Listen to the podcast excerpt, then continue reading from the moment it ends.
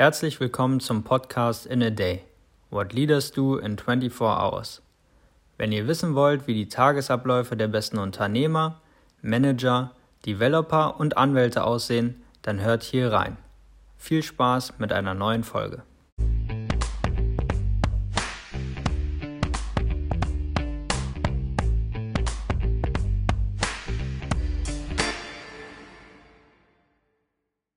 Herzlich willkommen zum In a Day Podcast.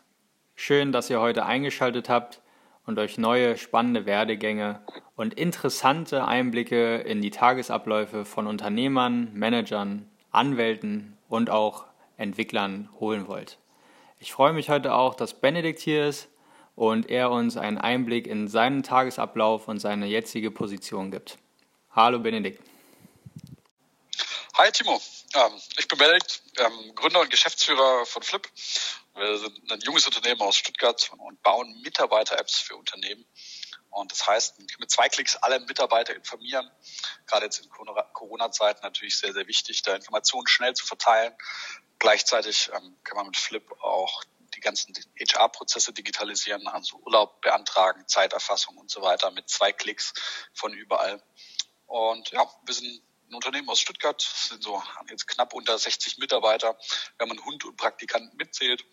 Und freue mich sehr, hier zu sein, mit dir zu reden. Seit wann seid ihr jetzt da mit der Gründung und dem neuen Unternehmen unterwegs? Wann habt ihr damit angefangen?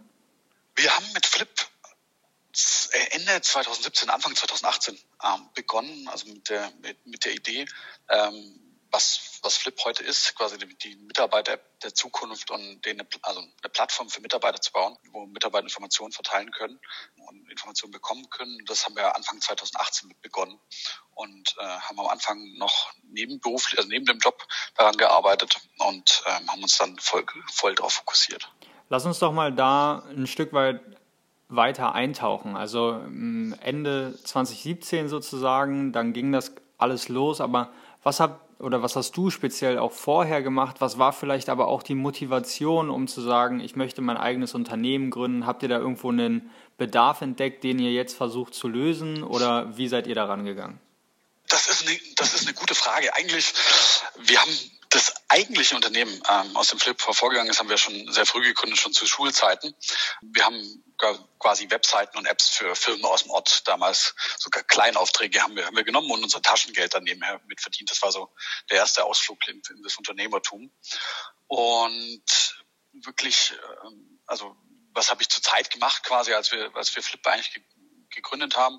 Ich habe da den Data Science Bereich bei, bei der Porsche AG aufgebaut oder mit aufgebaut. Gerade das, das Process Mining Team quasi war der Mitbegründer dieses Teams und habe dieses Team aufgebaut. Und ja, habe quasi dann gekündigt, haben gesagt, jetzt mein Mitgründer und ich, die wir diese Agentur auch schon schon hatten, haben gesagt, wir sehen da so ein großes Potenzial in dem Bereich und äh, die, da gibt's noch ähm, einfach großes Potenzial, was man, was man erreichen kann, auch mit, mit, äh, mit einer neuen Company und einiges einfach besser zu machen. Und wir glauben, dass die Sachen, die heute da gemacht werden, noch nicht die richtigen sind. Und haben dann begonnen, quasi ähm, Flip aufzubauen zu dem, was es heute, also wo, wo wir gerade stehen. Und ja. Wo ist denn da der größte Unterschied, sage ich mal, auch in Bezug auf deinen Tagesablauf? Ich meine, Gründer und Geschäftsführer zu sein. Du sagst ungefähr 60 Leute, die müssen auch geführt werden, die müssen empowered werden, die wollen sich auch weiterentwickeln.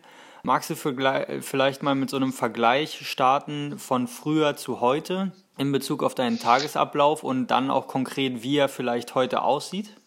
Ja, der größte Unterschied in den Tagesabläufen, also jetzt als, als Angestellter und zum Gründertum, ist, sind schon natürlich auch die Arbeitszeiten. Also man bearbeitet bedeuten mehr, wenn man, wenn man natürlich gegründet hat, weil die Aufgaben einem nie ausgehen.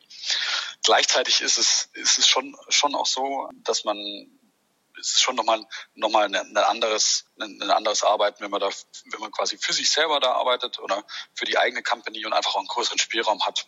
Man ist jetzt nicht abhängig von, von den Regularien eines Konzerns oder den, den Gegebenheiten und den Strukturen und der Politik eines Konzerns.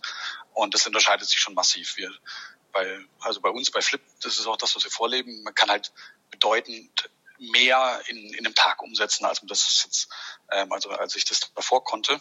Und ähm, beträgt aber auch bedeutend mehr Verantwortung bei, bei den Entscheidungen selber. Und das ist so die größte Unterscheidung, die wir eigentlich, die es da eigentlich gibt zwischen, zwischen den zwei Dingen. Ähm, gleichzeitig, glaube ich, habe hab ich, hab ich früher auch sehr viel gearbeitet, aber als, als Gründer ist das schon nochmal was, schon noch was anderes. Denn auf jeden Fall. Ich meine, die Gesamtverantwortung ist ja eine ganz andere. Äh, du hast zwar früher auch, hattest du jetzt gesagt, verschiedene Bereiche aufgebaut.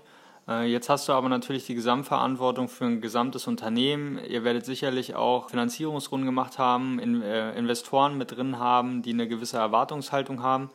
Wie schlägt sich das so in deinem Tagesablauf wieder? Also wann beginnst du vielleicht? Womit startest du? Ähm, hast du hinten raus vielleicht auch Sachen, wo du mental dann mal abschalten kannst und so weiter, weil du ja auch gerade richtigerweise gesagt hast, man, es gibt eigentlich immer eine Aufgabe, die man machen kann. Vielleicht kannst du uns da nochmal ein Gefühl für geben, was einen da erwartet und wie auch der Tag strukturiert ist, wenn er eine Struktur hat. Der Tag beginnt eigentlich um, um 8 Uhr. Also ich bin jeden Tag um 8 Uhr im Büro und wir haben jeden, jeden Tag um 8 haben wir eine Management-Call für 20 Minuten, wo quasi das gesamte Management ähm, jetzt bei uns in, in, bei uns in der Company sich trifft und 20 Minuten die die wichtigsten Themen bespricht und wir haben das auch eingeführt gerade deshalb, weil wir gedacht wir gedacht wir müssen schnell und agil bleiben. Und so sind alle immer bei, bei vielen Themen einfach mit, mit an Bord. Entscheidungen können extrem schnell getroffen werden, weil man weiß, man, man kriegt alle in der Runde am nächsten Morgen. Und so beginnt eigentlich der, so beginnt eigentlich der Tag. Dann beginnen oft ähm, die Weekly-Termine, wo ich mit meinen Direct Reports mich, mich austausche, ähm, was, was in dem Tag ansteht. Dann meistens ähm, kommen noch äh, ein paar Kundentermine dazu, wo wir uns mit bestehenden Kunden oder mit High Potential Leads austauschen und äh, die Kunden onboarden oder verhandeln und, und so weiter. Und meistens arbeite ich dann so bis acht, neun Uhr, gehe dann nach Hause, dann wird Abend gegessen und äh, entweder wird dann noch Sport gemacht, irgendwas unternommen mit äh, meiner Partnerin oder ähm, ich setze mich noch an den Rechner und mache noch ein bisschen weiter. Aber, so aber, wie ist das? Wie ist das? Das ist ja ein sehr, sehr langer Tag tatsächlich auch. Wie schaffst du das da, immer auch nicht den Fokus zu verlieren? Also klar, ihr habt morgens diese äh, Management-Sitzungen, wo ihr zusammensitzt, aber wo gibt es denn auch Sessions, wo ihr sagt, okay, wir planen jetzt mal für das nächste Jahr, für die nächsten drei Jahre.